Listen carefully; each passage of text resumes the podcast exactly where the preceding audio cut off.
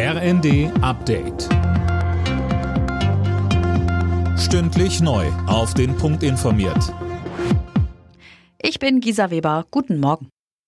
Bringt sie jetzt nach Hause. Unter diesem Motto sind am Abend wieder hunderte Menschen in Israel für die Freilassung der Geiseln aus den Händen der Terrororganisation Hamas auf die Straße gegangen. Anna Löwer mit mehr. Hunderte Angehörige von Geiseln und ihre Unterstützer versammelten sich vor dem Verteidigungsministerium in Tel Aviv. Sie fordern die Regierung auf, jetzt einen Plan für Verhandlungen vorzulegen.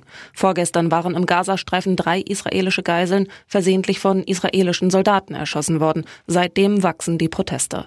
Regierungschef Netanyahu will weiter militärischen Druck auf die Hamas ausüben, sagte er, auch damit Verhandlungen über Freilassungen etwas erreichen könnten. Bundeskanzler Scholz hat die Menschen in Deutschland zu mehr Empathie und Solidarität für jüdische Menschen aufgerufen. Auf dem jüdischen Gemeindetag sagte Scholz, das sei die Basis einer offenen Gesellschaft.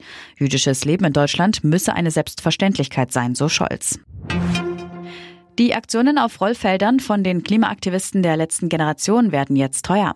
Die Lufthansa fordert insgesamt 740.000 Euro von den Aktivisten für Verspätungen und ausgefallene Flüge. Das berichtet die Bild am Sonntag. Hintergrund sind mehrere Störaktionen der Aktivisten, bei denen die Flughäfen in Hamburg, Düsseldorf und Berlin über mehrere Stunden lahmgelegt wurden. Leipzig bleibt in der Bundesliga auf Champions League Kurs. RB gewann gegen Hoffenheim 3 zu 1. Dortmund hat durch ein 1 zu 1 in Augsburg dagegen Punkte liegen lassen. Außerdem spielten Mainz Heidenheim 0 zu 1, Bochum Union 3 zu 0 und Darmstadt Wolfsburg 0 zu 1. Alle Nachrichten auf rnd.de